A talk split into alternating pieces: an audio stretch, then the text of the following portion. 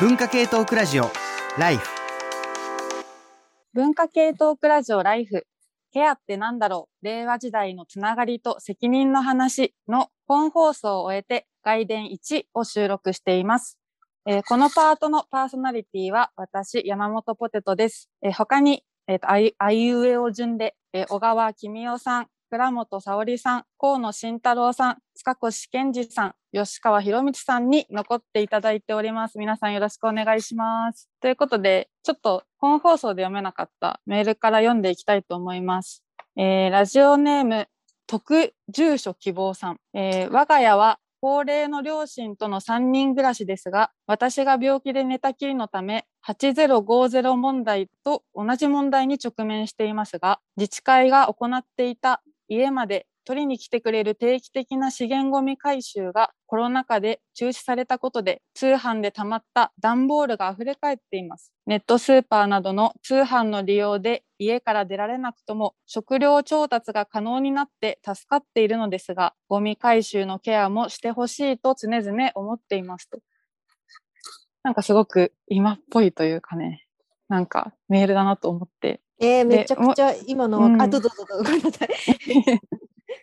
そうい今。で、もう一つ、えーラジオネーム、アルハンブラさん、33歳男性。えーケアと聞いて真っ先に思い起こすのは、今年88になる母方の祖父のことです。祖母はすでに他界し、祖父は人もまばらな田舎で一人暮らしを続けていたのですが、次第にボケが始まり、僕の両親としてはなるべく早く呼び寄せようとしていました。しかし祖父はかたくなに田舎を離れるのを断り続けたそうです。理由は数百メートル離れたところに住むお隣さんの友人のためだと言います。祖父は毎朝新聞の朝刊をその友人の家に届け、夕方頃になると今度は友人が祖父の家に来て食事をとったかなどを確認。なんてことはない会話をして帰っていく。そんな習慣から離離れがたい。というのが祖父の気持ちだったようです。以後、祖父は軽い怪我がきっかけで入院し、今も病院にいます。コロナ禍ということで、月 1, 1回程度短時間のビデオ通話が許されていますが、特に何かできるわけでもない状況が続いています。ケアとは一体何だろうと思った時に、祖父と祖父の友人の関係を思い起こします。それは一方的な奉仕というよりは、両者がそれぞれ相手を生活の一部に取り込むというような形だったように思います。ということで、なんかすごくいいメールがね、なんか胸がいっぱいになっちゃいますね、こういうの読んでると。で、あの、外伝 1, 1ではですね、えーっと、あの、小川さんの本、ケアの倫理とエンパワーメントについて、もうちょっとみんなで話していきたいなということで、ちょっと皆さん感想を聞いていきたいんですけれども、河野さんどうですか？はい。えっ、と、はい。本放送でもうちょっとね、あの、言えればよかったんですけど、あの、まず、あの、私、あの、連載の方で読んでましたんで、やっぱりあの、序序章がついていて、えっ、と、その序章がですね、その、小川さんのその、えーそ卒論が、あの、の話から入っていて、あの、なんて言うんでしょうね、この研究、研究というかこの本ですね、えーがどういう、あの、個人的な文脈で出てきたのかっていうのはすごくよくわかるし、で、それが、なんて言うんでしょうね、あの、この本の、あの、多分今日、えっ、と、小川さん自身のご紹介では出てこなかった一つの魅力っていうのは、あの、18世紀から20世紀までの文学とか思想とかを論じながら、それをこう、ある意味突然にこう、現代に結びつけてくるわけですよね。常にこう、例えば、ブラック・ライブズ・マターとか、えーあとは、あの、一橋の、あの、アウティング事件とかですよね。えーなんかも、あの、間にこう、挟まってくると。で、この19世紀的な、19世紀の、あの、えー文学と現代の我々の、あの、生活が突然にこう結びつくみたいな、あの、構成になっていて、まあ、これが、あの、実はこの本の魅力、あの、魅力の一面であるというところはちょっとね、あの、お伝えしておきたいなっていうふうに思います。で、えっと、こういうの対法的って言っていいんでしょうかね。あの、対法的読解っていうような言葉ありますけれども、あの、まあ、普通は、あの、あの単線的には結び結びつかないようなものが、こう、あの、ある意味ショートカットして結びついていくみたいな、ものですね。これが、あの、非常に我々が今19世紀、18世紀、20世紀初頭のものを読むあのアクチュアリティというか、えー意味があるんだってことはよくよくわかるっていうような構成になっていて、あのその辺がこう この本を読む読書の楽しみって言いましょうかね、えーなんだってことはちょっとね、お伝えしておきたいなっていうふうに思います。で、それがあの序章にもよく出てるっていう話ですね。はい。ありがとうございます。なんか今回小川さんの本の話を本放送でもっとでできるのかなと思ったらできなかったのはでもなんかすごい今っぽい話がこの本にふ詰まってるからやっぱそっちにみんな話したくなっちゃったじゃないかなみたいなのをなんかすごい今お話聞いてて感じましたね。倉本さんいかがですか？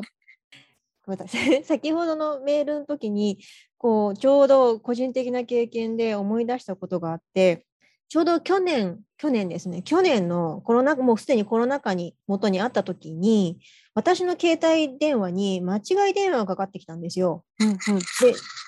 それがご年配の多分、まあ、明らかにおばあちゃんの声で「節です。あ。雪で転んで病院にいます」え。まあそんな感じです。っていう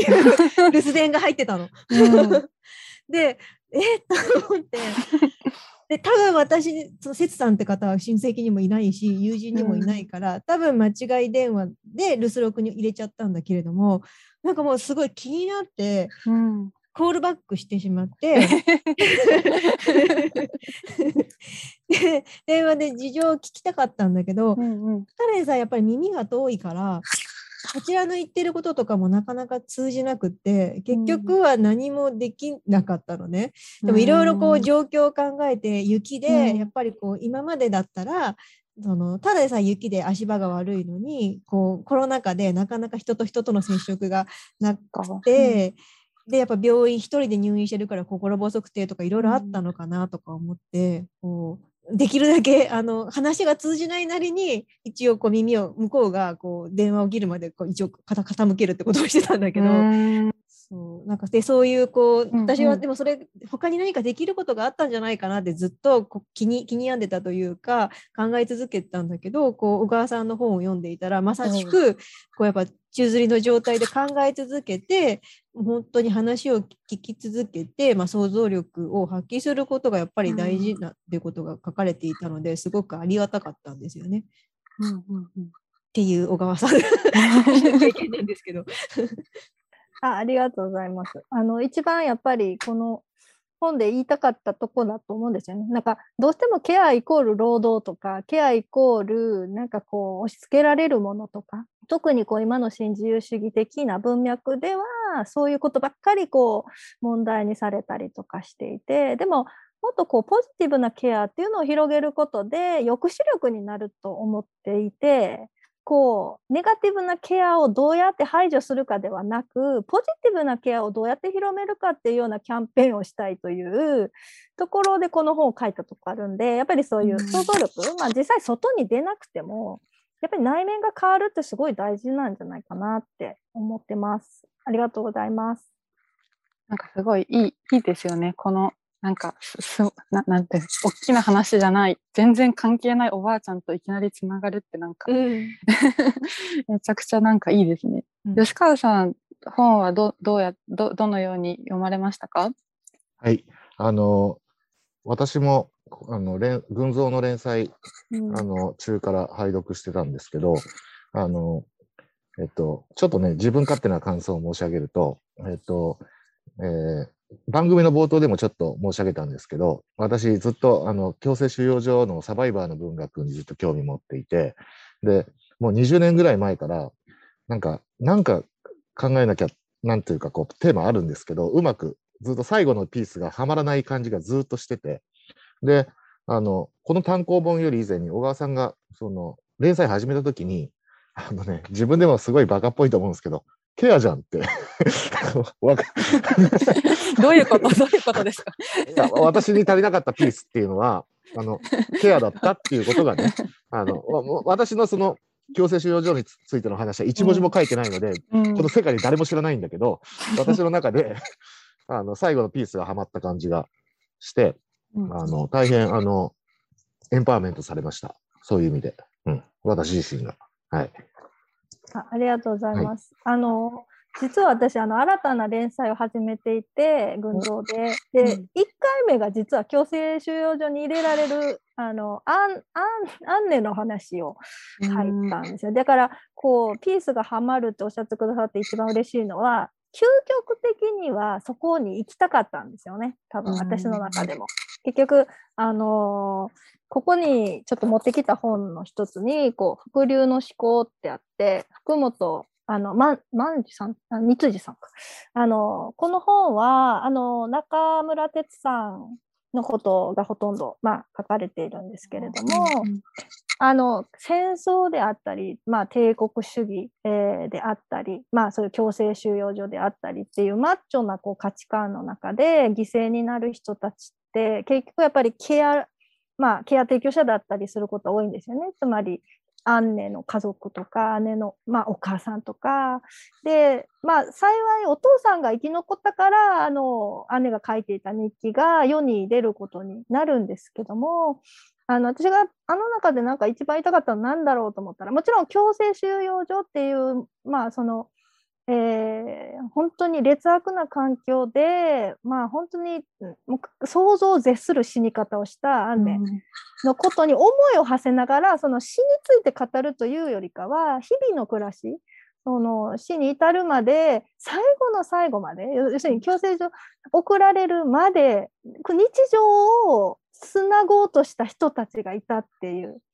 それを言葉にっていうツールを使って記録を残そうとしたっていうそのかけがえのなさとかなんか人間って結局やっぱりそこなんだなっていう。で結局そういうものを摘み取ってしまう暴力がそういうファシズムだったり強制収容所だったりするっていうことのこうなんか気づきっていうものがどっかにあったんですよね私の中で。だからあの連載第1回目は絶対アンネアンネの日記で書かなきゃってもうずいぶん前から思っていたのでその今回の、えっと、1回目の連載で「キャノリンズエンパワーメント」っていうものを書いた後にこう連想的につながってきたものがやっぱり強制収容所で亡くなったアンネだったっていうのがすごいうんやっぱり想像力ってつながっていくんだと思って今すごく あの吉川さんの言葉は嬉しかったですね。だからあの中村哲さんとこうあの福本さんがあの日々かつなんていうか人の暮らしを守ろうとしてアフガンで頑張ってたっていうことを含め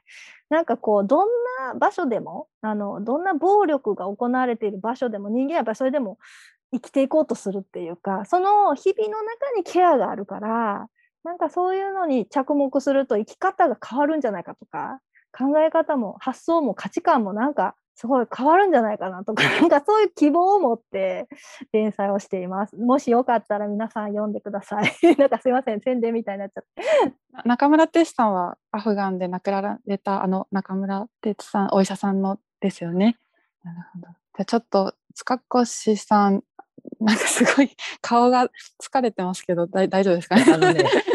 あのね、これは多分ね、し照明の問題だと思うんですよ。あのね、倉本さんと同じようなね、ちょっと部屋にいるんですけど、なぜかね、僕の方だけ照明が悪くて、ね、多 分多分そこそこいい顔してると思います。まあ、安堵の顔をしてるかもしれない。本はどどのように読まれましたか？あの、あんまり本放送で言わなかったんですけど、なんかあの、正直言いますとね、僕はあんまり小説とかあんまり読まないんですよ。で、読まないのも、うん、こう言ってよければ僕エンパシーもシンパシーもあんまりないタイプなんですよ。で、小説読むのも半分仕事と思って、本当にね、とんでもないスピードで読むんです。何が起きたっていうことだけ読むんです。で、うんい言われたことのい意味の構造だけ取り出して、うーんとかって思うことが多いんですね。で、これ、まあ、わかんない。あの、本質的になのか、そあの仕事上、まあ、とにかく、なんか、年を追うごとに本ってすごいスピードで読むようになっていくので、人ってどうしても。わからないんですけど、あの、そういう意味でゆっくり読むのは大事なんですけどね、小説。でも、小川さんのこういう、まあ、評論といいますか、こういろんな解釈を書いてくれることで、あの、わかることがいっぱいあって、僕ね、個人的に面白かったのは、金閣寺ですね。あの、金閣寺のところで、そ金閣寺が燃えるっていうこと、まあ、その三島が追い詰められてるっていうことの表彰になっていて、その、戦後に終わったのに、どんどんなんか成長経済云々みたいになっていって、自分の居場所がない。で、そこに追い求めてた金閣っていうところに、こう自分の何かを投影した。それも焼けちゃって、じゃあ焼け野原でどうすんの？っていう時に、まあ、ね、三島その同性愛っていうことがあったから、いわゆる家庭人みたいなことも、まあ、その当時は違う、なかったみたいな絶望の中で、それでもまあ最後生きようと思ったっていうふうにして終わっていくっていうところに、そのケアの観点から、えー、あの小川さんがこうやって書かれたのを見ると、そういうことか、と思ってですね、もうね僕ね、本当下手くそなんですよ。あのあの映画とか見ててもですね、あの本当、血も涙もないってたまによく言われるんですけど、うん、意味としてはこうだねとかって平気で言っちゃうんですけれども、あのそういう人間にとってはですね、こうやって、あのこうやって書いてくれると、おおと思って、それに喜びを感じるタイプでございました。ちょっと毛色の違うあれですけれども、私からは以上です。あありがとうございます。なんかやっぱりさっき河野さんがおっしゃってくださったみたいに、なんていうか、こう自分生きてる我々にとって現代人にとっての文学って結構大事なんじゃないかなって多分ね河野さんはそれをね私よりもはるか昔からずっとされてきてる方なのででも私はこうその方法論をよく分かってなかったんですけどあの連載してくれって言われた時にケアだったらそのアクチュアリティをあぶり出せるんじゃないか。なぜなら私はケアの倫理について25年考えつけ続けてきた人間だからその視点は他の人には負けないというかなんかそれで何でもかんでもこうそういう視点で読んでみたらそういう実験したらどうだろうと思って金閣寺まで入れてしまったっていうのはなんか選んだ後でちょっと後悔したんですけどすごい難しかったのででもそうやってね塚越さんによよかったって言ってもらえてすごいホッとしてます。そう そうね僕は読んで、おお、そういうことかっていうふうにして、ありがとうございますって思ってありがとうございます本当に。私なんかこのケアの倫理とエンパワーメントを読んで小川さんにぜひ聞きたいことがあって特に第一章のバージニア・ウルフと男らしさをすごく面白く読んでこうウルフがまあすごいまあ献身的な看護をしていた母親を見ていてでまあここに書いてあるの読みますけどウルフの母親ジュリアはこの看護という使命を全うしたその母親の死後ウルフは彼女を守護しながら人をケアしなければならない。喜ばせなければならないとささやく家庭の天使天使の亡霊に取りつかれ苦しめられたって書いてあって私なんかこれめちゃくちゃすごくよく分かってすごく主語を大きくして話すと田舎の女性はケアができないと居場所がない田舎にっていうことがやっぱりあると思っていて私はこうケアができなかったので頑張って勉強して上京したんですけどで上京してじゃあ一方でこの章で割とケアともう一歩なんか資本主義みたいなことが対になってると思うんですけどそういう資本主義的な成功を収められたかっていうと全然収められてないしまあなんか収められそうもないと。なんか両方無理な人は一体どうしたらいいんだろうみたいな。第三の道はどっかあるのかなみたいなことを聞きたくて この辺りどうでしょうか？あなんかすごいすごいめちゃくちゃ鋭い質問というか今多分それは私も含めて全ての女性が悩んでるポイントだと思うんですよ。だから日本社会は無理だと思うんですよね。無理？いや無理とは言わないんですけど 私自身が例えば、うん、その職場でこううまくやっていってるのかとかなんかこれから先私がなんかすごい成功するのかと思うと、うん、思えないんですよ結局同じなんですよ。私なぜなら母親なり、ね、祖母なりのそのケアの精神を脈々と受け継いでしまった人間なのでその、うん、なんていうんですか家事は下手だしそんなすごいこう人人のためにケアするってことに長けてるっていうわけでもない、うん、だから私も同じように田舎から出てきてるんですよね、うん、っていうかこう海外に行ったんでって東京に今住んでる人間としては全く本当に大和さんがおっしゃることよくわかるしでじゃあじゃあ私自身が変えられないんだったらなんか社会を変えなきゃいけないんじゃないかって最近思ってきててつまりケアの価値観を上げることで我々みたいなちょっと中途半端な人間が生きやすくなるとかその社会に認められる ケアの価値を持ってる人がより褒められる褒められる社会とか要するにあのさっきあの紹介しようと思っていた本でルグインのあの小説 SF 小説があるんですよね。だから所有せざる人々っていう。その中ではあの2つの惑星があって一つは資本主義今今の日本みたいな社会でもう一つがウラスっていうそれこそ共同体みたいなね、こうケケアケアの その、うんうんうんだから我々はある種引き裂かれてるんですよね。その、うん。ケアのそういうちょっと封建的なところにも所属できないし、うん。えー資本主義のそういうところにもなんかこううまくやはまれない、うんじゃあ我々でその倫理観をもっと前に出すような社会に変えていけないだろう。か要するに個人があってかつそ相互依存していくようななんかうん。必ずしもケア労働がねうまくない人でもうんうん。価値観を持ってそれを仕事にする人が生き延びられる社会そういう人たちがちゃんとお給金がもっともらえる社会。要するに今はなんかこう一発当てたら成功して起業家でもなんかこう株式上場するような国になってしまってますけどなんかこうコンスタントに人のことを考えたりケアすることが認められて、そういう人にお金が それこそはもっと支払われる社会。だからそういう意味であの平野啓一郎さんの本心も今回あの扱ったのはうんあの主人公が最終的に就職する先が障身体障害者車椅子に乗っているイフィーっていう人なんですね。うんうんでそのなんていうんですかね結局弱者も認められうる社会ってどんな社会かっていうのをちょっと構想しつつあるような小説なのかなって思ったんですよ。うんつまりまあただ2040年だったかなんかにこう設定された未来近未来社会ではその平野さんが書いた小説の世界ではまだまだやっぱり弱者があのなかなかこう這い上がれないで苦しい思いをするのは大体そういうケアを押し付けられる人だったりするっていう。でそのケアの中にはたただ家事だけじゃなくてセックスワーカーとかも入ってくるんですエッセンシャルワーカーも入ってきて今のこの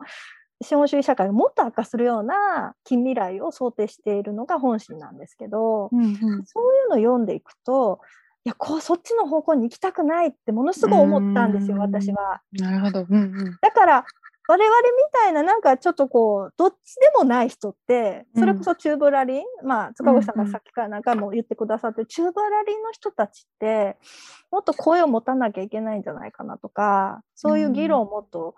うん、なんか文学を介してできないのかなとか、それこそうんもう倉本さんがずっとやってこられた仕事がすごく貴重なのは、うんうんやっぱりこうねあの 塚越さんみたいにあんまりこうちゃんとこうなんか読み込まない人たちとかシャープな人とかね いう人も多分たくさんいらっしゃるだろうけれども、いやもうね、時々ゾッとするんですよ、塚越くんに小説の話してる。すいませんでした。告白したから許してちょ。やっぱりあの倉本さんのお仕事がどうして、私はねだからどうして大事かっていうことをあの言ったらこうもっと宣伝していく立場にある人間なのかなっていう。だからもっとこう小説を身近なものとして考えられるような、だから山本ポテチさんがやってるお仕事もそうなんですよ。ケアの仕事なんですよ。だから講義で言うケアなんですよね。うん。だから私はケアアじゃないですって思ってるかもしれないです。私から見たらもう立派なケアですよ。だって、あのー例えばあの予告編でどうしてあんだけこう軟膏つけたこことを語ったことが反響があったかっていうと、おばあちゃんに、おばあちゃんの背中に、そうね。その山本ポテトさんが軟膏を塗ってあげたら、おばあちゃんが、がまあ塗ってやっただけ。お母さんじゃなくてあなたに塗ってほしいんだよ。なぜならあなたにあなたは私の肌を白くて綺麗って言ってくれるからっていうね、あのあのストーリーを語れる人はやっぱケアのケアの人なんですよ。だからややっぱりそういう価値がなんていうか高まらなければなんか我々の居場所もないしなんかこう、うん。例えば大学で言うとねまあこれは河野さんなんかずっとあの運動されてることだとも思うんですがうんやっぱり人文系とか、まあ、文学は特にねこう肩身の狭いをしてあの生きている我々はだからあの本当に今私の学科ではもうこれ以上文学取らないよってはっきり言われてますし。だからもっとこう実践面とかこうや社会に役に立つ経済みたいな人取ろうよとかねこう本当に生々しい話ですけど、えーヘルジャパン。いやでもいやでも本当これはやっぱり文科省とかもっとうお上のねそのお上の方から降りて下ってくる指令なのでまあだから大学に勤めてる人は少なからずそういうあのプレッシャーとか抑圧に、まあ、た耐えようとしてでだからじゃあどうやったら私たちがこういう状況をなんか抜け出せるのかあるいは緩和できるのかって考えた時にあケアだってなったんですよ。要するに講義のケ講義の広い意味のケアだって思ったのでこの本を書いたっていうところありますよね。なんかすごい答えになりました？かつ小説っていうことのなんか意味についてなんかもう一回読んで考えたいなって思いました今のお話聞いてて。いや、それ結うん構本当身につまされる話で、うんあのミッドサマーすごくあのヒットしたじゃないですか。でもなんか最そうミッドサマーあのあミッドサマー。映画映画ミッドサマー、はいはい。あの あの映画がヒットしたおかげでこう今エンタメ系の新人賞はと特にそのミステリーとかになんかうん。イヤ,、イヤミス系としてなんかいあの地方の都市で結構とんでもないこう風習があって 嫌なことが起きるっていうある種のテンプレみたいのが出来上がっちゃっていて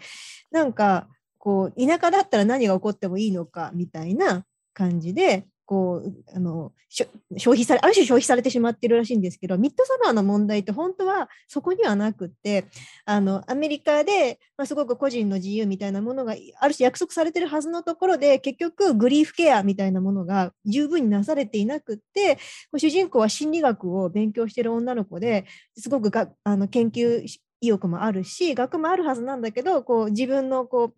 あのグリーフケアのこう置きどころみたいのがなくってどんどん病んでいって結局あのミッドサマーの舞台になっている北欧の架空の共同体にある種の癒しを見出してしまうっていうところが核のはずなんだけれども、こうググリーフケアってどういうやつですかあの主人公の女の子は家族を亡くしてしまうんですね、冒頭で。こう妹さんがその精神的に病んでいて、でこう両親を道連れにしてガス自殺をしてしまうところから始まっちゃう。で、彼氏にもいろいろ相談してるんだけど、彼氏はなんかすごい 彼女の身になってるふりしていて、実はもうただ単にその場に流されてるだけで、全然こう、あのケアのあの主体的なケアっていうのは全くしてくれないんですよね。でもその場その場のホモソーシャルな会話に流されちゃったりとかしてっていう。で、その状態で、こう北欧のあのその架空の都市に行った時にこうその共同体のこう一緒に悲しむみたいなもののこうあのケアの身体性みたいなものにこう あのあからさまにやられていくというそういう話なんですけれどもこう田舎でこう地方でこうすごいあのありえないようなことが起きてっていう部分ばっかりがこうあのクローズアップされてしまうからこそそういう新人賞の応募作品が増えてるんだろうなと思って。小川さんみたいにもうそれこそこうちゃんとあの噛み砕いて開いてでそこに何が問題が起きてるのかっていうのをちゃんとそう説明してくれるようなこう方々がいらっしゃるからこそやっぱり文学って成り立つんだなと思って。ことをやっぱり映像とかだと映像ってやっぱりそこにいるだけで情報があの受動的にあの流し込まれるからそういうことも起きてしまうんだなっていうふうに思いました。あの今の話ねあの河野さんとも実はちょこっとこう共同体っていうんでちょっとピコってきたんですけど 結構あの盛り上がって話してたことなんですけどあのこのさっきも最後にねあの河野さん紹介してくださったあの、えーケア宣言の中でやっぱり私と岡野さんが対談したことの意味っていうんですか、まあ、河野さんが企画してくださって本当ありがたかったんですけどやっぱりねこう文学の人とえー政治学の人がこう、えー共同体とかあるいはそのケアについて語り合った時にどこかズレは生じるんですよね。で特に私みたいにイギリスまあミルトン以降本当共和主義こ共同体、ね、レイモンド・ウィリアムズあたりまでカバーしたところでのイギリスの共同体ってこう頭の中でこんな感じっていうのがある。ありながらか話している。顧問とか共同体とか、えーそういうことを考えると今のミードサマーの話ですごく重なってくるんですよ。結局こう個を大事にしすぎる新自由主義的な文脈で生きてきた人にとって何が足りないかっていうとグリフケアがないとか、まあ、他の人がケアされないとかだからそれはじゃあ封建主義的なところ行けばうんまあ解決されるのかってされないっていう話ですよねあの映画って。で結局そういう逆にね封建的な社会における暴力性っていうのがあらわになる映画だったと思うんですけどもあの多分なんですけど私も最初政治学から入った人間としてはその共同体イコール権威っていうねあるいはその国家とかそのな何らかしらの上からの圧力がかかるような場所っていうんですか？要するに、まあ、周りからの圧力でもいいですけどそういう地方に行って自分自分が活かせない個個性とか個人っていうのが埋もれちゃうとか。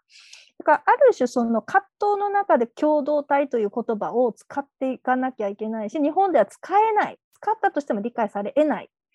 っていう話をですね、なんかやっぱりそういう力関係とか、その力の権力のダイナミズムの話をし始めると、ケアの倫理って危ういなとかね、あの誤解されやすいんだなとか、だから相互依存って結局共同体だってことになったり、誤解されたりしてしまった時には、あのね、あのもちろんそういうつもりであのケアコレクティブも岡野さんも私も書いてないんですよね。ケアってそういうこと、そういう、そういうことだとは一言も言ってなくても、文脈が共同体って言葉使った瞬間に権力が、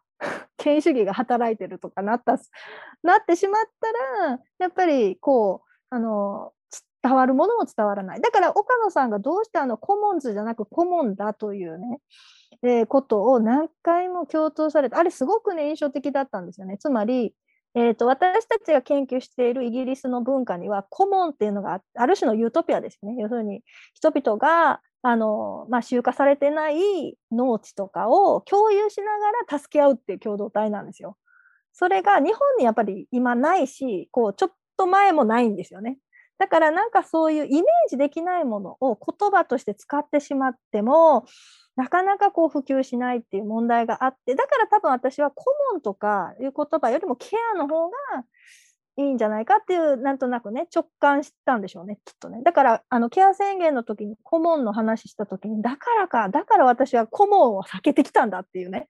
そのあたりし、あの、河野さんは顧問、顧問図含めて、こう、労働者たちの共同体についてかなりずっとご研究があってすごくあのその蓄積がねすごい重要だと思うしそれをもっと日本の社会に広めてほしいなとは個人的に思ってるんでなんかそのあたりの話とか今野さんどうなんでしょうねっていうね。なかなか広まらないですよね。であのやっぱり文脈があまりにも違ってっていうところはすごくあって、でえっと、おっしゃった通り、この前、えっと、私がやってる国ラボというあのところで、あのケア宣言についてのあの対談を小川さんとあの岡野さんとやっていただいたんですけれども、あのそこであの今おっしゃってくださった通り、一番こうあの対立関係というか緊張関係があったなと思って私が面白がったのがそのポイントで、あのやっぱり岡野さんは、えっと、政治学者であるということもありますけども、あの日本の文脈っていうことですよね、を重視されますので、あのやっぱりこう、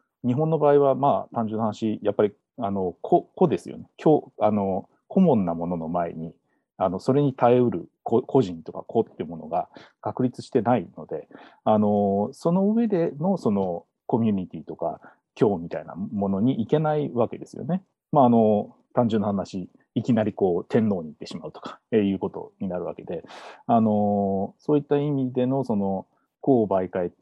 あくまで公をあの大事にするようなコミュニティっていうものをあの考えようとした途端に恐ろしいところに行ってしまうっていうことで岡野さんは本当にそこに抵抗されるっていうこう身振りを示されたなっていうふうに思うんですよ。で、えっとまあ、私から見ると小川さんの場合はやっぱりイギリスの経験というのは長くていらっしゃるのでイギリスで受け継がれてきたようなそのコミュニティのあの感覚肌感覚みたいなものですよねあのそれを根拠にされてるんだなっていうのはあの感じたんですけどでも今の話を伺ってあなるほどなってすごく思ったんですけどやっぱりその顧問じゃなくてケアだっていうあのこのここ非常に重要なポイントですよね。で多分そのあの顧問ではなくケアだっていうのはあおそらく日本の文脈でやっていくときにあの言言っていくときにいきなりその顧問とかコミュニティって話をするんじゃなくてケアの方が重要なんだってことですよね、それは。で、あの、どうしてもケアって今日の話も全般的にそうだったと思うんですけど、あの、やっぱり個人に帰着しがちですよね。で、なかなかこう、あの、ケアの話をしていきなり公共の話とか、あの、公助とか共助っていうところに行きにくくて、なんかあの、個人がどういう、えー、まあ、倫理を手にするかと、えー、目の前にある倫理的状況に対して、我々はどうどう反応するかというところに、あのケアというあの切り口だと、まず行きがちになるんですけど、でそれはあの片方ではあの欠点っていうかあのケアっていうことの欠点かもしれないんですけどなんか今のお話でよくよく分かったのはむしろそこが 重要でお母さんにとって。あの日本の文脈でそのまだ子というものが確立してないような日本の文脈でこうあのえー、いう時にはこの顧問じゃなくてあのケアから入っていくんだと。まずは個人そこでどういう個人がどういう倫理をあの考えるのかというところから考えていかないといけないんだよっていうことですよね。はすごくなるほどなと思いながら今伺いましたね。ごめんなさい、塚越です。一言だけいいですか？長くなっちゃうんですみません。あの、僕もあの、その国ラボの、あの、イベントをちょっと見させていただいたんですけれども、僕もあの、その、こう岡野さんと小川さんのこうお話し合いがとても面白かったのは、僕なりに引き取って言うとですね、やっぱりその民主ケアを民主主義化するとか、民主化するって言った時の、その民主的な何々っていうのは、特にイギリス的なあるものは、その民主主義的なこう素養というか、そういうものがまあ入ってるんだと思うんですね。だから、個人がケアをし合っていくことが、えっと、共助につながっていって、公助につながっていくだろうっていう、まあ、直感があるんだっていうふうにやっぱ思うんですね。で他方でやっぱり日本社会は、まあ、あのずっと河野さんおっしゃってたみたいに、その辺ないんですよ。で、あの我々が持ってるコミュニティっていうのは、えー、山口敏夫さんが言ってるみたいに、あの要するに相互監視ですから、なんであの家の鍵があの鍵をしてないかっていうと、盗んだのがバレた瞬間に袋叩きに遭うっていうことが分かってるっていう、要するにこう威圧ですよね。監視の目をあの前提にしているので、これは単に信用っていうもので信頼じゃないんだっていうことですね。そうすると、民主的に世界を開いていくっていうのは、そもそもこの日本ではなかなか難しい。特に今の日本では。だからこそ、今の河野さんの話で言うなら、だから子なんだって話なんですよね。だから子が、その、えー、ケア的なものを目の前にして動くことでしか始まらない。もちろんその子で動くっていうのは危ういんですよね。子によって、えー、自助が完成してしまうっていうことになってしまう。で、この逆説パラドックスみたいなのをよく河野さんが、河野さんもご著書で書かれたりする。あの、狼男のあの映画なんかでもそういう話されてたと思うけれども、そのあたりのこう実は、ね、かなり高度なというか、あの難しいこう舵取りはあると思うんだけれども、でも、個から始まるケアの概念を我々も鍛えていくっていうことがステップなのかなというのは聞いてて思いました。この話、まだまだ話し足りなさそうな顔を皆さんしてるんですが、ちょっとお時間なので、外伝1はここで一旦締めさせていただきます。この後、外伝2の配信をお待ちください。どうもありがとうございました。